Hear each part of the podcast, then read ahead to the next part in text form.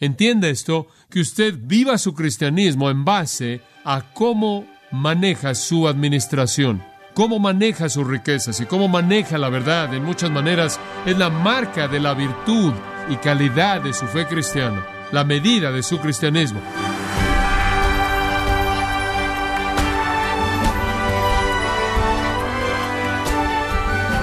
Nos llena de gozo que nos acompañe en este su programa Gracias a vosotros con el pastor John MacArthur.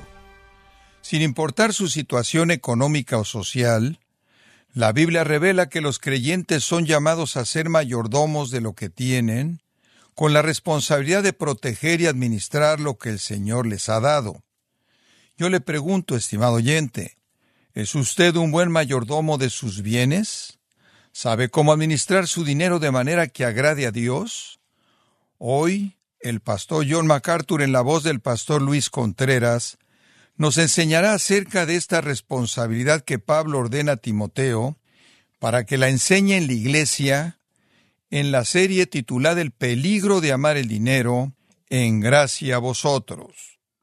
Primero de Timoteo capítulo 6 versículos 17 al 21. El punto aquí, aunque son dos temas diferentes los que se presentan, realmente giran en torno a un tema y ese es el de manejar tesoro, manejar tesoro. Todos nosotros en un punto u otro hemos tenido la oportunidad de manejar algo de valor que le pertenece a alguien más.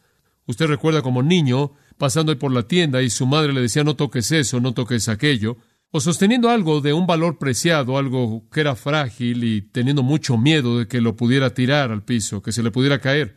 Me acuerdo como niño pequeño, la primera vez que alguien me puso en una silla y simplemente colocó un bebé pequeño en mis brazos, el temor de la naturaleza frágil de esa vida pequeña. Usted sabe, todos conocemos eso. Sabemos lo que es el tomar prestado el carro nuevo de alguien y lamentar el día en que lo tomamos prestado porque no podemos encontrar un lugar donde estacionarlo, en donde la puerta no pueda ser abollada, y nos preocupa porque alguien pueda pegarnos en la parte de atrás o lo que sea.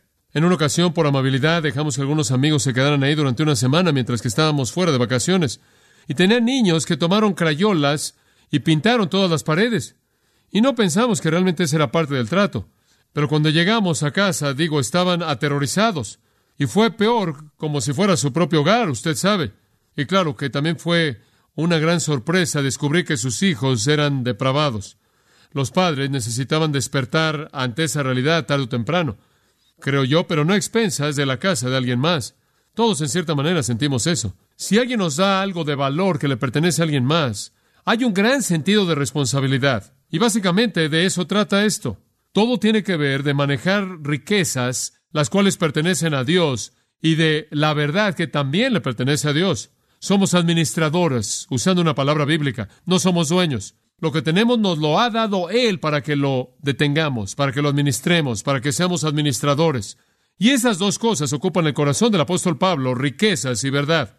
Y realmente hay tantas cosas que pueden ser dichas en estas áreas, simplemente resumiendo al final, que deja el tema francamente menos que agotado, pero vamos a tratar de apegarnos al texto y simplemente decir lo que el apóstol dice y tratar de enriquecerlo para que pueda entenderlo y no ir tan lejos como podríamos ir. Es básico para la vida cristiana. Entienda esto, que usted viva su cristianismo en base a cómo maneja su administración, cómo maneja sus riquezas y cómo maneja la verdad. En muchas maneras es la marca de la virtud y calidad de su fe cristiana, la medida de su cristianismo.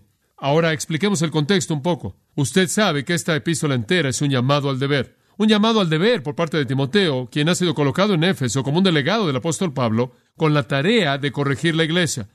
Y entonces, esta epístola primordialmente es una polémica en contra del estado de la iglesia efesia y un llamado al deber espiritual por parte del hombre quien ha recibido el ministerio de corregirla.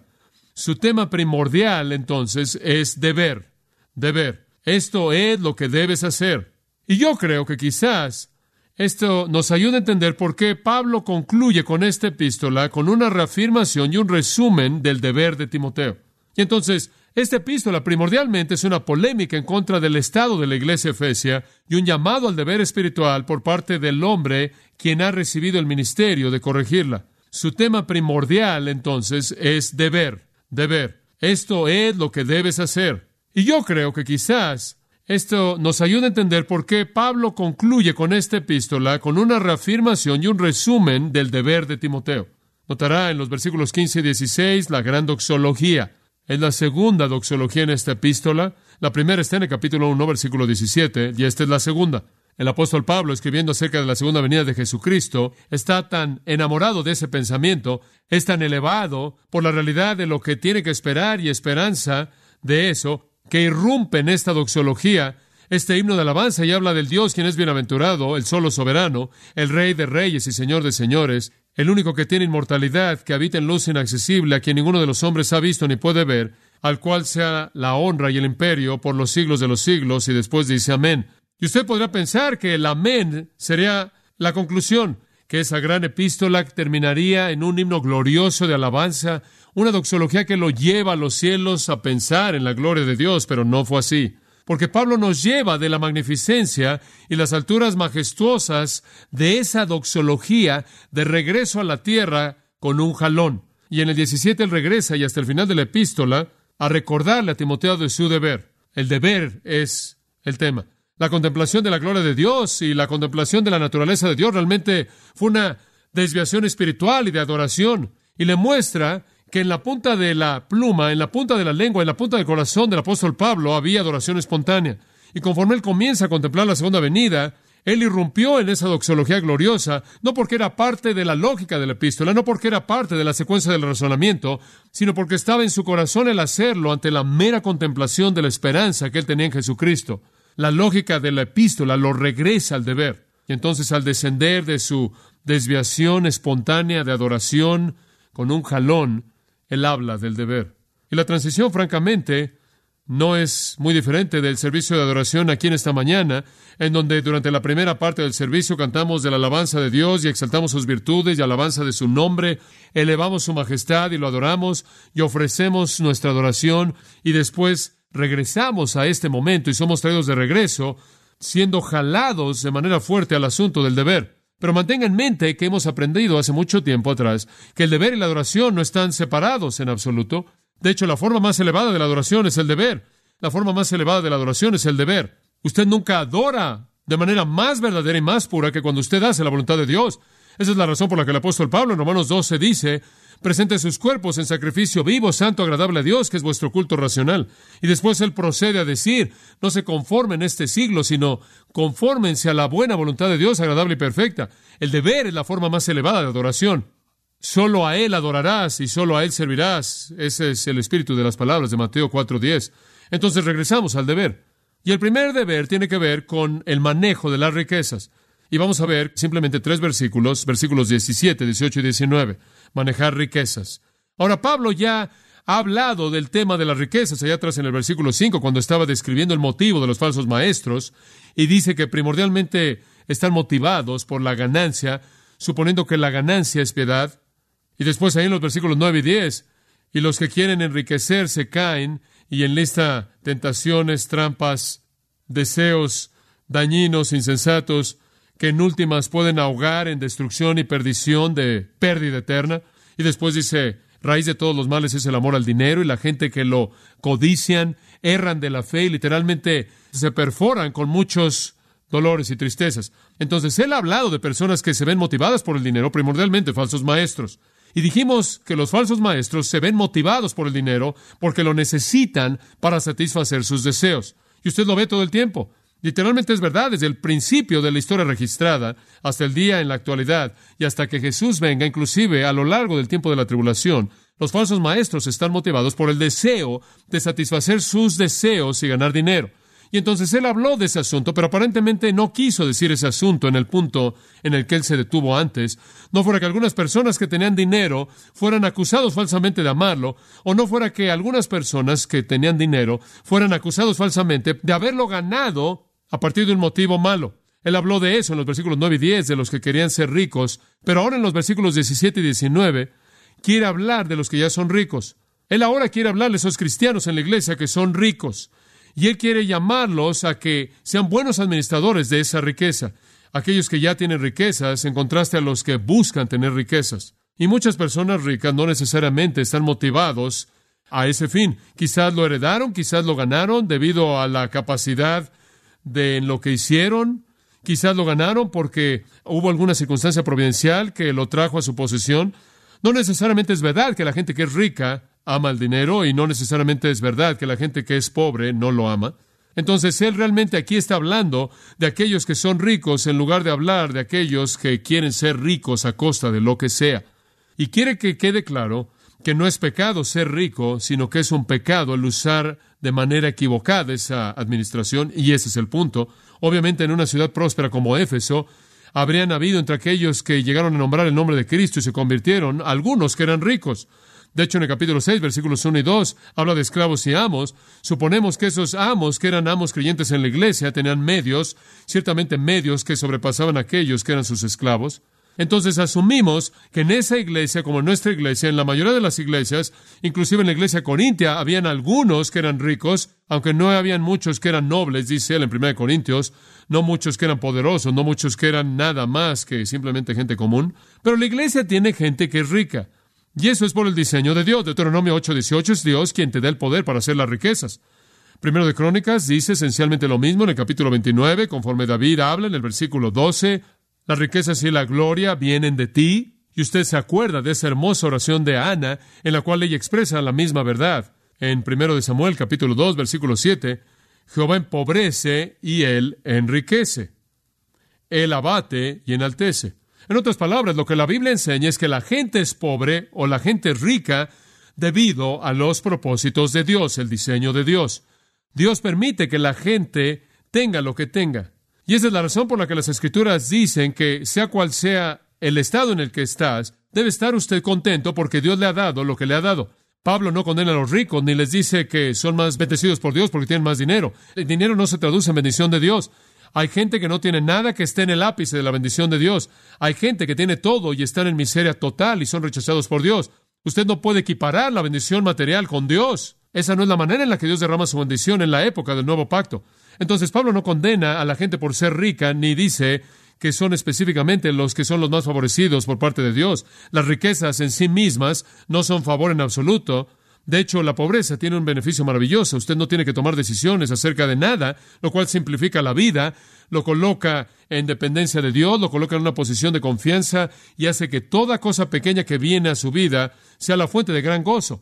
No subestima el valor de tener poco en contraste al valor de tener mucho. El versículo 17 dice, Timoteo, a los ricos de este siglo manda, y esa es la naturaleza esencial del texto de los siguientes tres versículos es en el mandato que debe ser dado a los ricos en este siglo. En este siglo se refiere al tiempo, literalmente el texto griego dice en la época presente, riqueza terrenal. Es el tesoro de este mundo del que está hablando. Gente que es rica, no en cosas espirituales, sino en cosas mundanas. Ahora, ¿quiénes son los ricos a los que Timoteo tiene que mandar? Por cierto, la palabra manda significa mandar.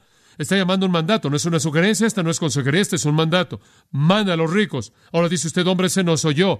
No tengo un Mercedes, un Rolls Royce, un BMW, una casa ahí en el monte, una cuenta de banco grande, un barco, un camper, etcétera, etcétera. Ese no soy yo. Permítame decirle lo que ricos significa. Esta es una definición de ricos.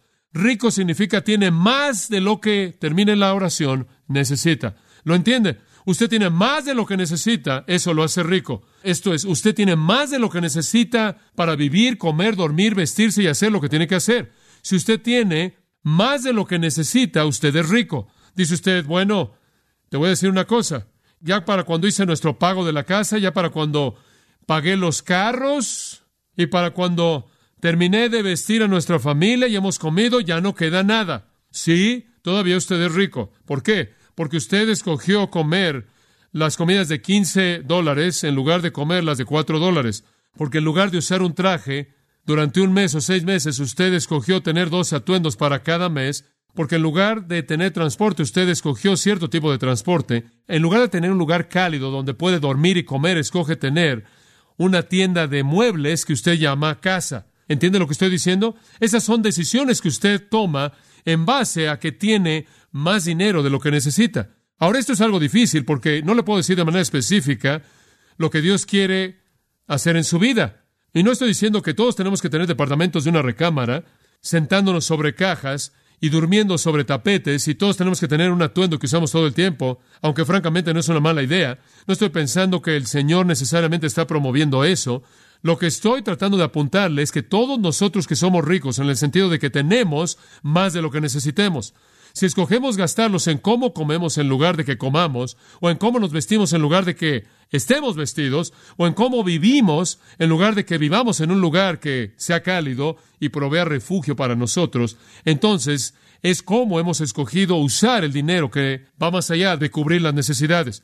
Pero no lo voy a exentar, no lo voy a eximir de la responsabilidad, ni voy a eximirme de la responsabilidad en el sentido de que estoy en la categoría de los ricos. No estoy comiendo tres comidas al día de comida mínima, apenas vestido y apenas con abrigo y clamando a Dios por el día, por la provisión del día siguiente. Entonces, en ese sentido, no soy una persona pobre. Tengo que tomar decisiones acerca de mi dinero. Tengo que decidir qué hacer con él y eso sucede todo día y eso me hace rico.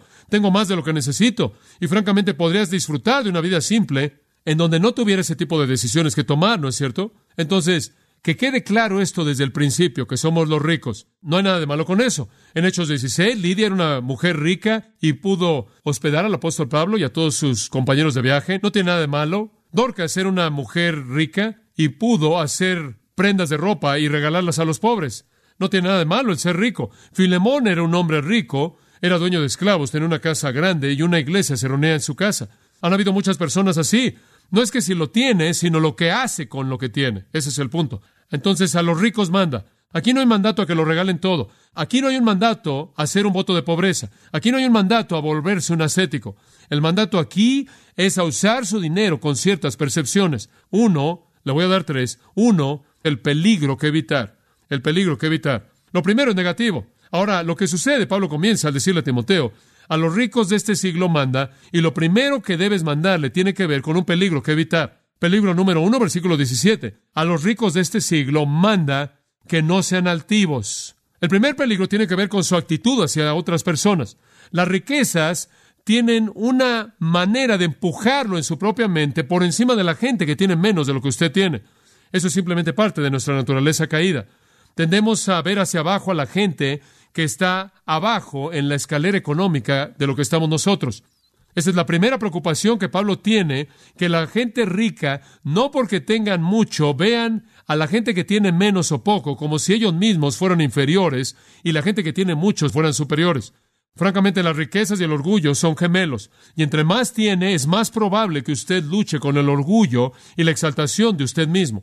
Altivo, simplemente dos palabras compuestas del significado griego, pensar de manera exaltada, pensar de una manera orgullosa, ser exaltado en su propia mente acerca de sí mismo. Y la gente rica constantemente enfrenta la tentación de tener aires de superioridad, de vestirse para desfilar sus riquezas, de arreglarse a sí misma para desfilar sus riquezas, manejar autos que le digan a todo mundo en la calle los ricos que son, el vivir de cierta manera, el vivir un cierto estilo de vida para expresar que son mejores, más sabios, más inteligentes, más exitosos, más eficaces, que una inteligencia de un nivel más elevada les pertenece a ellos, etcétera, etcétera.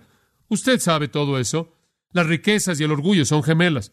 Y escríbalo en algún lugar que debido a que usted tiene mucho, no necesariamente es, como lo dije antes, la bendición de Dios. En el Salmo 73, versículo 2, creo que un punto muy importante es presentado, donde el salmista lo presenta de una manera tan simple como puede ser expresada. He aquí, estos son los impíos que prosperan en el mundo, aumentan en riquezas. El Salmo de Asad dice, no vea la prosperidad como si fuera la marca de justicia. Y hay muchas personas piadosas que tienen muy poco. Recibo cartas de pastores de todo el mundo. Recibo cartas casi toda semana diciendo, estoy predicando la palabra de Dios, no tengo suficiente dinero para comprar libros. Algunas veces no tengo suficiente dinero para comprar una Biblia nueva. La mía se está despedazando. ¿Me podrías ayudar a comprar una Biblia? No hay correlación entre la justicia y las cuentas de banco. La idea que tiene usted en su mente alguna justificación o que tengo en mi mente alguna justificación de pensar que soy mejor que alguien más porque yo resulto estar en una situación en donde Dios providencialmente me ha dado más bienes mundanos. Es trágica. Muchas personas justas sufren y son pobres mientras que muchas personas impías prosperan. Pero es muy difícil ser rico y tener un espíritu humilde.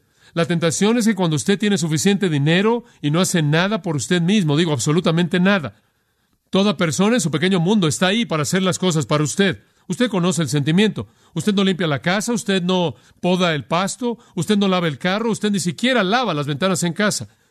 Entre más dinero tiene, menos tiene que hacer y comienza a ver al mundo entero como siervos.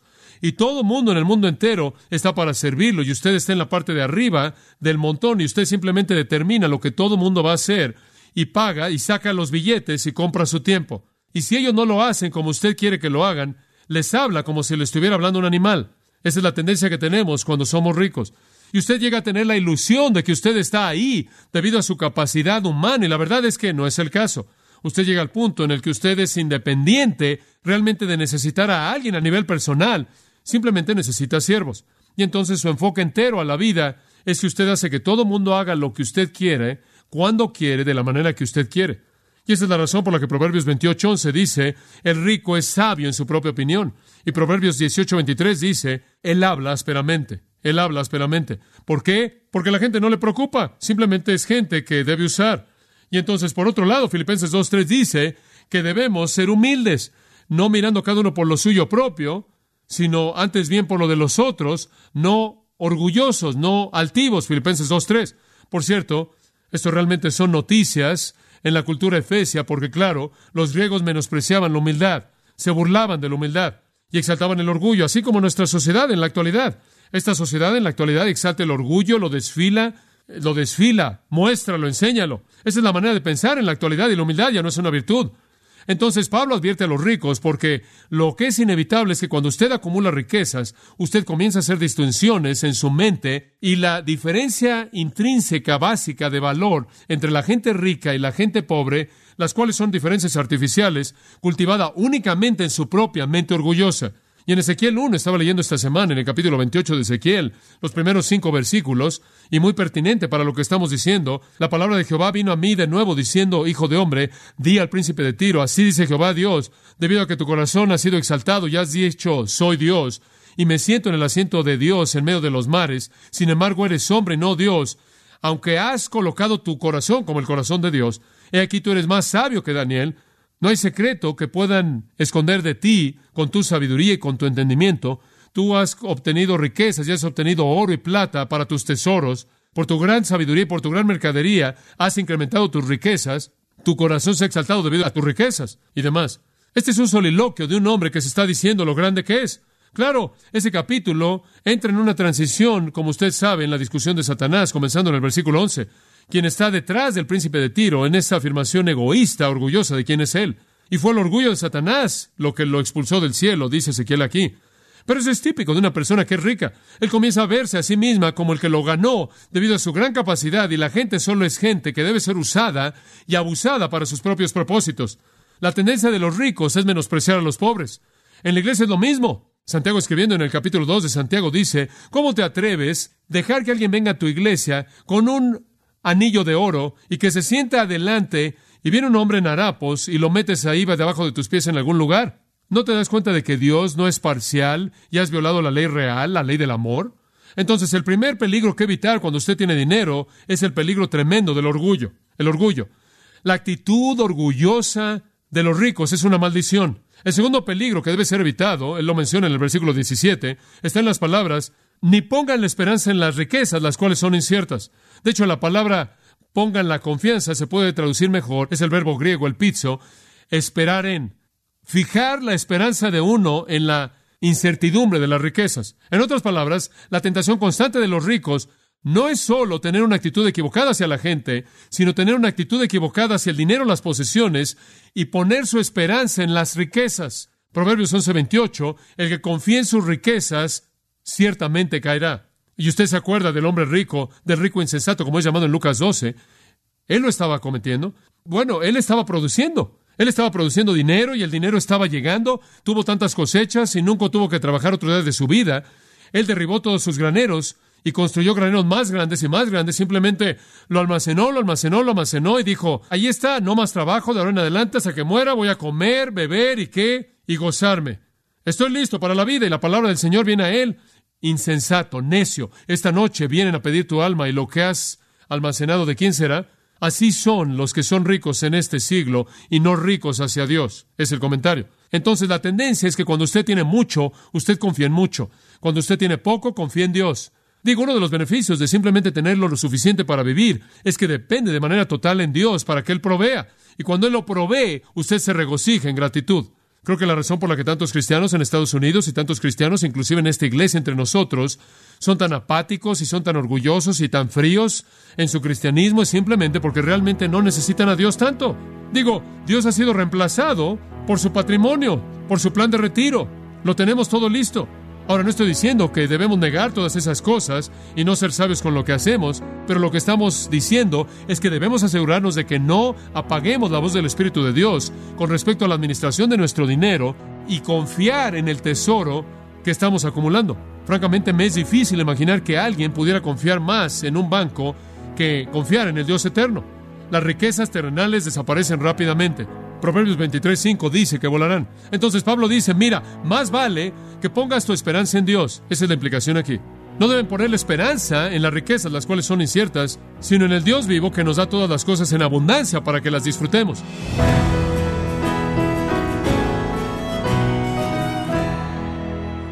John MacArthur nos enseñó que el tener dinero no es pecado. Lo que llega a ser pecado es cuando el dinero se administra de una manera que desagrada a Dios. Estamos en la serie El peligro de amar el dinero, en gracia a vosotros. Estimado oyente, quiero recomendarle el libro El Jesús que no puedes ignorar, en donde John MacArthur camina por los relatos del Evangelio y muestra un destacado y apasionado cuadro de Jesús que usted no puede ignorar. Adquiéralo en la página de gracia.org o en su librería cristiana más cercana. Recordándole también que puede descargar todos los sermones de esta serie El peligro de amar el dinero, así como todos aquellos que ha escuchado en días, semanas o meses anteriores, animándole a leer artículos relevantes en nuestra sección de blogs, ambos en gracia.org. Si tiene alguna pregunta o desea conocer más de nuestro ministerio, como son todos los libros del pastor John MacArthur en español, o los sermones en CD que también usted puede adquirir, escríbanos y por favor mencione la estación de radio por medio de la cual usted nos escucha en gracia a vosotros.